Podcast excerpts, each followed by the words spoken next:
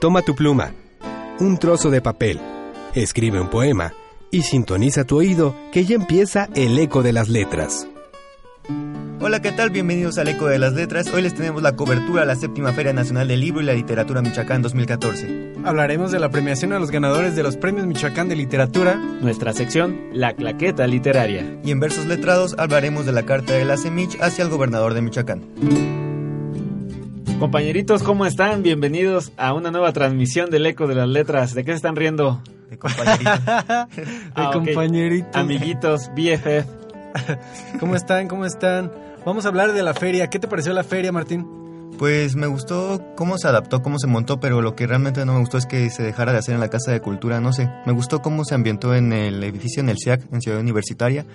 Pero bueno, estar en el centro, ¿no? La Feria de la Lectura, vas, ves libros, ves la conferencia y te vas por un helado, te vas a catedral a caminar, pues es- Disfrutas es del muy- centro. Exactamente. ¿Tú qué opinas del cambio que hubo a Ciudad Universitaria de la Feria del Libro? Pues Leo, precisamente tuve la oportunidad de, de que en el curso que estuve, pues allí estuvo la feria, entonces básicamente estuve conviviendo en la feria cuatro días, pues vinieron muchas librerías de la Ciudad de México, entonces pues creo que en lo, en lo particular me parece muy bueno, hay muchísimos, hay muchísimos estudiantes en CU, a lo mejor Bueno, tienen quizá- más... Bueno, Ajá. por eso ese lado está bien, yo creo, porque se fueron al, al nicho, se fueron a, a los estudiantes. Y pues qué bueno que se vayan a los estudiantes y no le tiren a, a algo en blanco, ¿no? Exactamente, sí, ahora que lo pienso de esa manera, pues es muy importante, ¿no? Fomentar la cultura en los jóvenes y para irla desarrollando. Eso es un punto muy importante, tienen razón en ese sentido. ¿Y, qué libro compraste, Leonardo? Pues no compré ninguno, pero ¿sabes lo que sí pienso? Es que deberían de hacer un... O sea, si la hacen en, en Ciudad Universitaria, debe haber una, pero en el centro.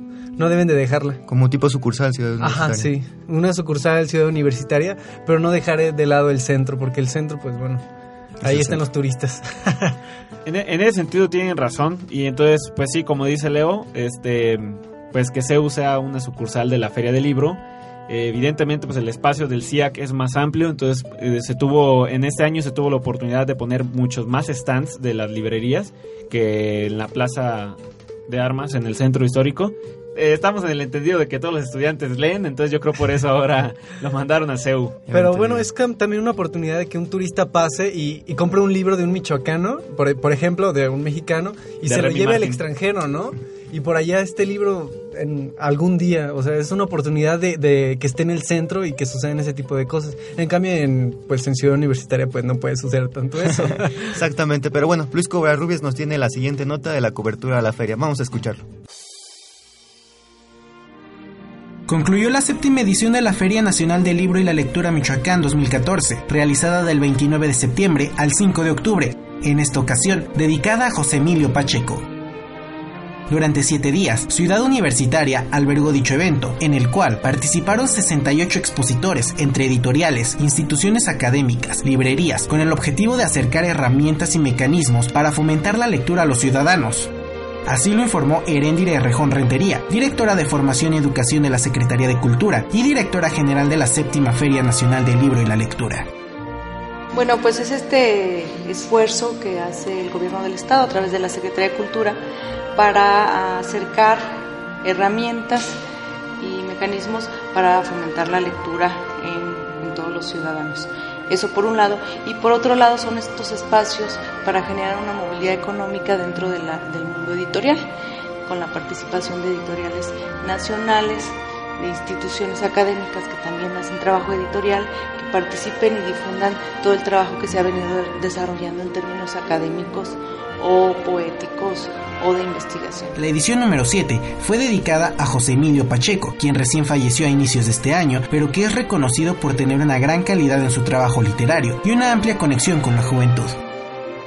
Bueno, eh, se hizo una revisión de aquellos personajes eh, eh, mexicanos de gran trascendencia y reconocimos, bueno, en, en José Emilio Pacheco, que recién falleció a principios de este año, un- una persona que aparte de tener una calidad indiscutible en su trabajo literario, tiene una real y comprobada conexión con la juventud. Asimismo, Herendire Rejón señaló que en esta ocasión, entre un 45 y 55% de los visitantes fueron jóvenes. Entre las actividades que se llevaron a cabo fueron tertulias literarias, talleres de creación literaria y poética, teatro de intervención, en el que a través de cuentos clásicos se generó una dinámica con los visitantes, un libro interactivo donde los niños pudieron generar un ambiente en tercera dimensión. Además, se contó con la participación del Fondo de Cultura Económico. Para el eco de las letras, Luis Covarrubias. Agradecemos a Luis Covarrubias por esta cobertura de la feria. En este último día que fue dedicado a la premiación de los ganadores, tenemos una cápsula por Remy Martin y bueno, aquí vamos. Regresando vamos a un corte y después regresamos con la claqueta literaria. La premiación a los ganadores de los Premios Michoacán de Literatura 2014 fue reprogramada sin previo aviso en medios electrónicos como redes sociales o página web. El evento estaba programado para las 7 pm del domingo 5 de octubre en el marco de la Feria Nacional del Libro y la Lectura, tal como lo señalaba su programa, sin embargo se realizó alrededor de las 2 pm. El Eco de las Letras mandó un mensaje por medio de Facebook al correspondiente al de la feria, el cual decía, ¿Por qué no cumplen el programa? A las 7 pm estaba anunciada la premiación. La respuesta fue contundente. Dos puntos y un paréntesis. O una carita triste. Sí, únicamente eso. El eco respondió, ¿esa es su respuesta? Solo busco informarme. Y esta fue su respuesta. Hubo un cambio en la programación lamentablemente. Preferimos no seguir la jugosa conversación y acudir a la feria del libro. Aproximadamente a las 7 pm se estaba realizando la clausura del evento, la cual estaba programada a las 8 pm. La clausura estuvo llena de aplausos y declaraciones del secretario de Cultura y diversos personajes. Nosotros nos dispusimos a entrevistar a los expositores, quienes coincidieron en una cosa, falta mucha difusión. Principalmente la difusión, en la difusión y este, dar a conocer este, que estamos aquí, ¿no? Previo a que se lance la convocatoria? La difusión, la difusión siempre ha sido cada año que no se, este, no se hace lo, la difusión que se merece.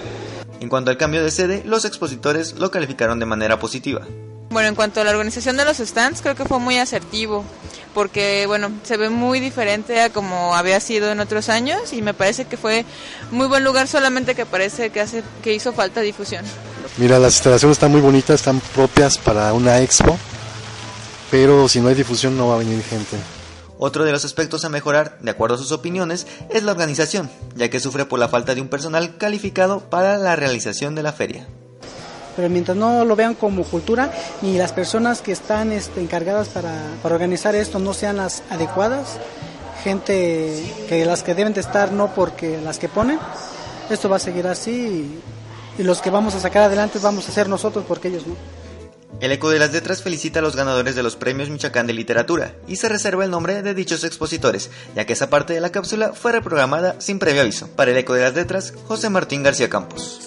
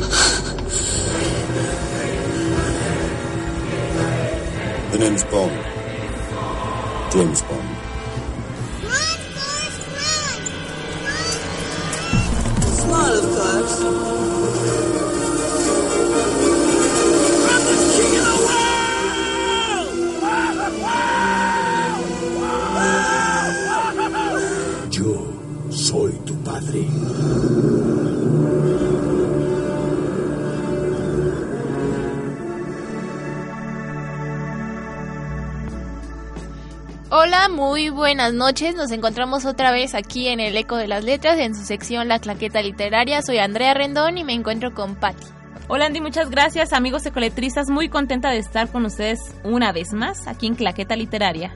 Sí, hoy tenemos también otro tema eh, demasiado interesante y vamos a hablar sobre una autora que ha tenido muchísimas adaptaciones de su obra a la pantalla grande y se llama Jane Austen.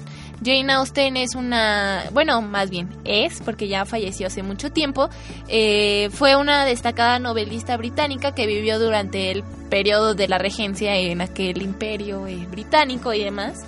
Y bueno, ella creo que se podría considerar como una de las primeras feministas porque eh, hacía como Jane Eyre, se llama la otra autora, que hacía cambiar como de opinión a la chica de, bueno, de aquellos tiempos de Inglaterra, de que no se dejaran casar por sus padres por conveniencia, o sea, que ellas tuvieran como sus propias decisiones. Ah, está, está muy interesante eso porque como dice Sandy, y no solamente no solamente en donde ella vivía, aquí en México también pasó que las ideas eran muy muy antiguas en donde la verdad se pensaba que tomar las decisiones de otras personas era lo adecuado para su bien, pero en realidad no. Y esto es algo muy importante de ella que nos menciona Sandy. Exactamente, y bueno, ella, bueno, en su obra eh, se caracteriza por la ironía, este, que se emplea para dotar de comicidad a sus novelas y hace que esto se la hagan como uno de los clásicos que todo eh, amante de la literatura tiene que leer y también todo cinéfilo tiene que ver de sus películas. Se han adaptado muchísimas veces y una de las este, más fieles este, es Orgullo y Prejuicio, que como bien recordarán está Keira Knightley, este, bueno, uno de los protagonistas no recuerdo el nombre del actor, pero era Mr. Darcy, eh, así se llama el, el personaje. El personaje. Este, tienen como una relación amorosa, pero como de amor y odio. Bueno, les pasan diferentes situaciones, más bien véanla si no la han visto Ajá. y demás. Este, en 1995 este se estrenó una miniserie porque ha habido varias miniseries también de sus obras. Este la han hecho la BBC, este también de Orgullo y Prejuicio y hay otra que fue la película eh, también en ese año en 1995 que se llamó Sensatez y Sentimientos o o Sense and Sensibility en inglés. Ajá. Este, y esta obtuvo numerosos premios y reconocimientos, incluyendo el Oscar por Mejor Guión Adaptado por Emma Thompson y otras seis nominaciones a esta gran estatuilla dorada, ¿no? Que es uno de los máximos, bueno, es el máximo reconocimiento en la meca del cine. Y tiene varios libros también interesantes, como, bueno, otra serie que hubo fue la de BBC, Persuasión. Este, también es otro libro. De hecho, yo compré un librito que viene el de Orgullo y Prejuicio y el de Persuasión juntos. Juntos para Ajá, y, y bueno, el libro viene como en un sentido muy, bueno, en un lenguaje muy formal y demás. Está un poco, no muy pesado, pero un poquitito pesadito, pero el de persuasión aún más. Pero qué importante lo que nos dice Sandy, todas las adaptaciones que se han hecho sobre todos los libros que, que tiene que, tiene ella, porque como dices, ya ahorita no, no vive, pero la verdad es que esto la ha dejado marcada a lo largo de su vida y de su trascendencia. Sí, y hay otras que también han estado en, bueno, hay otro libro que se llamó Emma y también tuvo su adaptación cinematográfica, este, eh, que fue una versión más libre que se llamó Clueless. Este, Ajá. ahí la pueden encontrar en cualquier, no sé, en internet, Netflix, Internet, en, en. Blockbuster o demás. Este, y hay otra versión también que ha sido muy famosa que es el diario de Bridget Jones, Ajá. este, que también está inspirada en Orgullo y Prejuicio, pero pues ya es en un sentido mucho más moderno. Pues, obviamente ya no vas a ver carretillas o algo así, sino a, a Renée Zellweger haciendo la de Bridget Jones. Pero como dices, cada, cada adaptación se debe de ir modificando de acuerdo a las generaciones. Como dices, la de no vamos a encontrar una carretilla en las, en las últimas, pero te digo, es para que cada quien se adapte. Se a lo que- adapte, sí, a- Ajá, y- y se identifique. Ajá, y aparte tenga el interés de comprar el libro, ¿no? Y hay otras, bueno, es que estas películas se dieron como en un boom de 1990 y hay otras más como Mansfield Park, La Abadía de Northanger y obras menores. Entonces, por ahí si le- les interesa o demás, pueden buscar a, Para buscar. a Jane Austen o a Jane Eyre, que esperemos aquí tener el tema de ella este en otro programa. Ajá. Este, pero sí son, bueno, a mí me gusta mucho su literatura y demás. Y también como, bueno, otra recomendación pueden ser también la de Cumbres Borrascosas, que fue de, de Jane Eyre. Ajá. Este, por ahí sí la pueden ver la película y demás. Este, o el libro, también está un poco enredoso, pero está muy bueno. ¿A ti cuál te gusta más, Andy? ¿Cuál es tu favorita?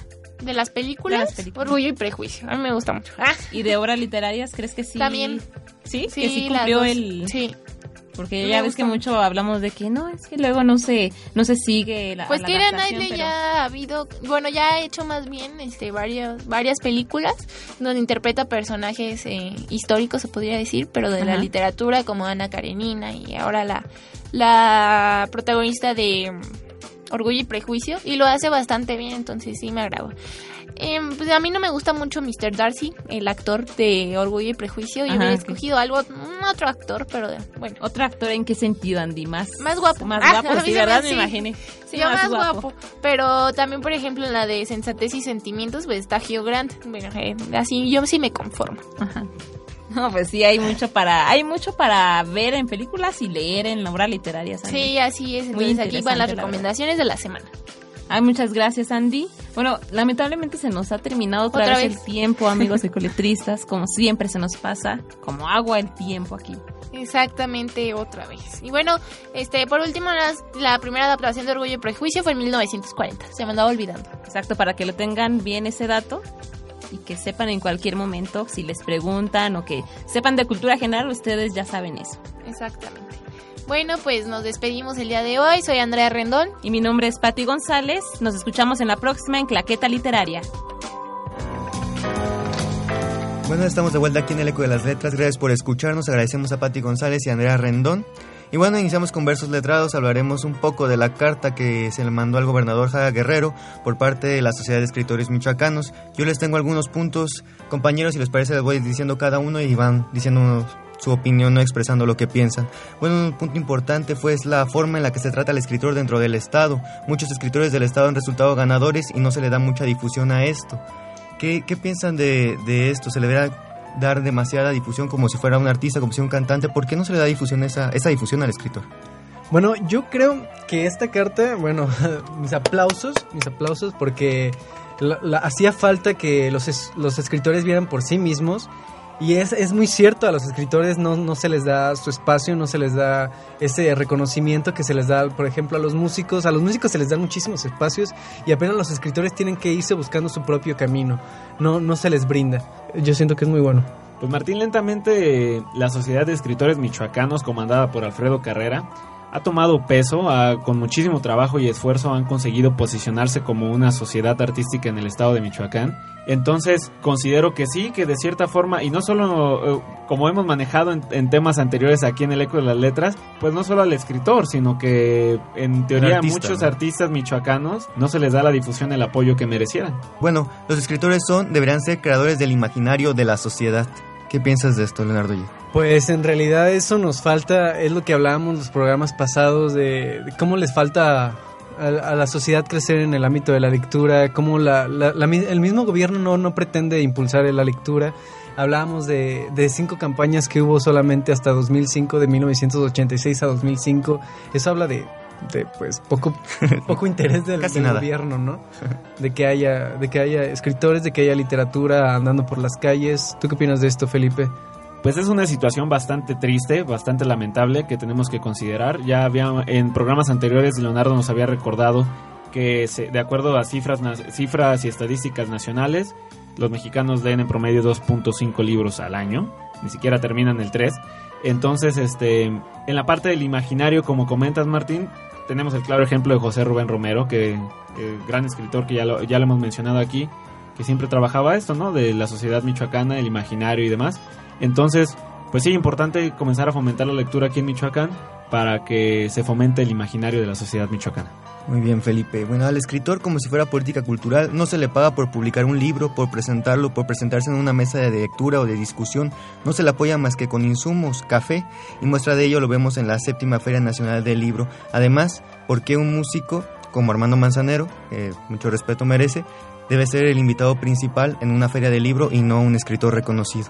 Eso es un tema delicadísimo. Que inviten a un músico como personaje principal. Bueno, sí, no, no cabe duda que Armando Manzanero, pues, es de talla internacional. Pero que no sea un escritor, el invitado especial, pues, es, es muy delicado y da la llaga de todos los escritores michoacanos.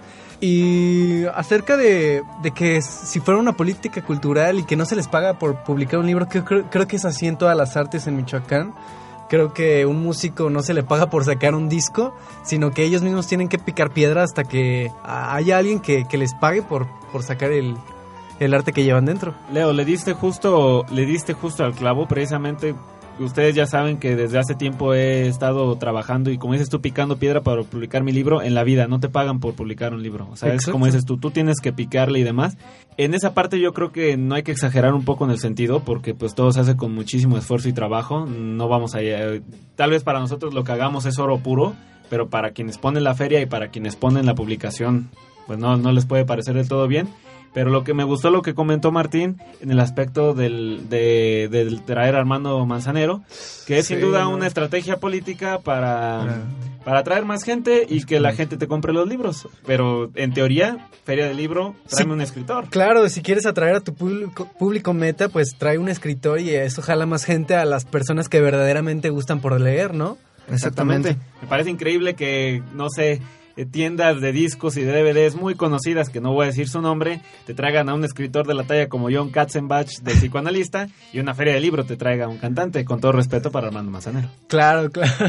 Sería muy, muy simpático. Ahí se pondrían todos rudos, pero acá no sé por qué no hubo muchos eh, artículos acerca de esto, muchas notas periodísticas eh, en el tiraje de aquí de Michoacán. Pero tuvo que haber una respuesta por parte de la Sociedad de Escritores Michoacanas, ¿no? Exactamente, o hasta ahorita no se ha llegado la respuesta del gobernador, que es de ley que tiene que contestar, así que eh, bueno, eso estamos esperando. Pero otro de los puntos es que cada año con año los burócratas organizan esta feria cometiendo los mismos errores porque pues ellos cada sexenio, hasta cada año cambian ¿no? de, de puestos, entonces van a cometer los mismos errores en este tipo de eventos. Es algo que se debe solucionar y algo que pide la CEMICH, que las personas que organizan estos eventos sean las mismas para que eh, modifiquen, ¿no? para que cambien esos errores y pues cada año con año es lo mismo, no los mismos errores. Y creo que es evidente, compañeros, el hecho de que la Feria del Libro se haya llevado a cabo en CEU. Vamos, ¿de dónde es nuestro gobernador del estado? Entonces, si de alguna manera su intención fue llevarla ahí para conseguir que los eh, propios alumnos de Ciudad Universitaria y, y también los alumnos de otras universidades asistieran a la feria, pues me parece, digamos, una estrategia prometedora y atrevida en el sentido de que se cambió de un lugar del centro a un espacio educativo y cultural. Muy bien, cierro con esta frase. En la medida que se tome en serio el oficio del escritor, será correspondiente el valor que la sociedad le dé a la literatura. ¿Quién dijo esa frase, Remy? La semilla en la carta. ¿Que no la leíste, compa? Pero la sacaste de, ¿cómo se llaman? De los... De la página que sacas tus frases. De frasesdeamor.org. De proverbia.net. Muy- la verdad, muy, muy padre frase. Este, También los comentarios que hubo, en, No, hubo muchísimos en redes en sociales. los, en los comentarios en redes sociales, en la Sociedad de Escritores, en el Facebook. Fíjate este comentario de Joel Flores. Qué carta tan hermosa, inteligente y justa. Los felicito. Ojalá este tipo de iniciativas tengan eco. Eco, sí, eco en todo el país. Aquí están teniendo eco. Están teniendo eco y se les haga ver a los burócratas cuál es el verdadero papel y valor de los escritores. Así como hubo felicitaciones, hubo críticas, ¿eh? También hay, Hay que un señalar comentario, eso. exactamente, Remy, hay un comentario que me llamó muchísimo la atención. Dicen aquí que la feria del libro es un evento para lectores, no para escritores. Pues yo creo que es para ambos, ¿eh? Yo creo Exactamente, que o es sea- un espacio para que los escritores se den a conocer, o sea, para darle su papel y pues Creo que, creo que el comentario que hizo esta persona, que voy a reservarlo en el anonimato, eh, pues no van a decir feria del escritor o algo, digamos feria del libro suena un poco más atractivo y por Y sentido es de común- literatura aparte, Exacto. ¿no? O sea, por sentido común tú entiendes que literatura abarca escritor y lector. Exactamente. Bueno, eso, ha sido todo en este programa. Muchísimas gracias a Felipe Gómez Jacobo, a Leonardo Jet. Esto fue el Eco de las Letras. Muchas gracias. Hasta la próxima.